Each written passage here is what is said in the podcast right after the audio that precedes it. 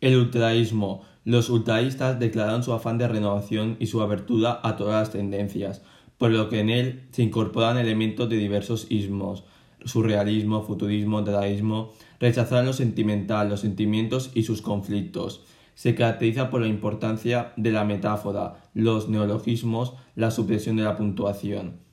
Este movimiento tuvo una vida breve pues sus rasgos no estaban muy definidos y le faltaba un líder. El creacionismo. El principal difusor de esta tendencia en España fue Vicente Huidobro, quien también nos dio a conocer sus principales características. No la imitación de la realidad, no la narración y la descripción. Influido por las diversas vanguardias, el poeta inventa nuevas imágenes y asociaciones ilógicas o desconcertantes.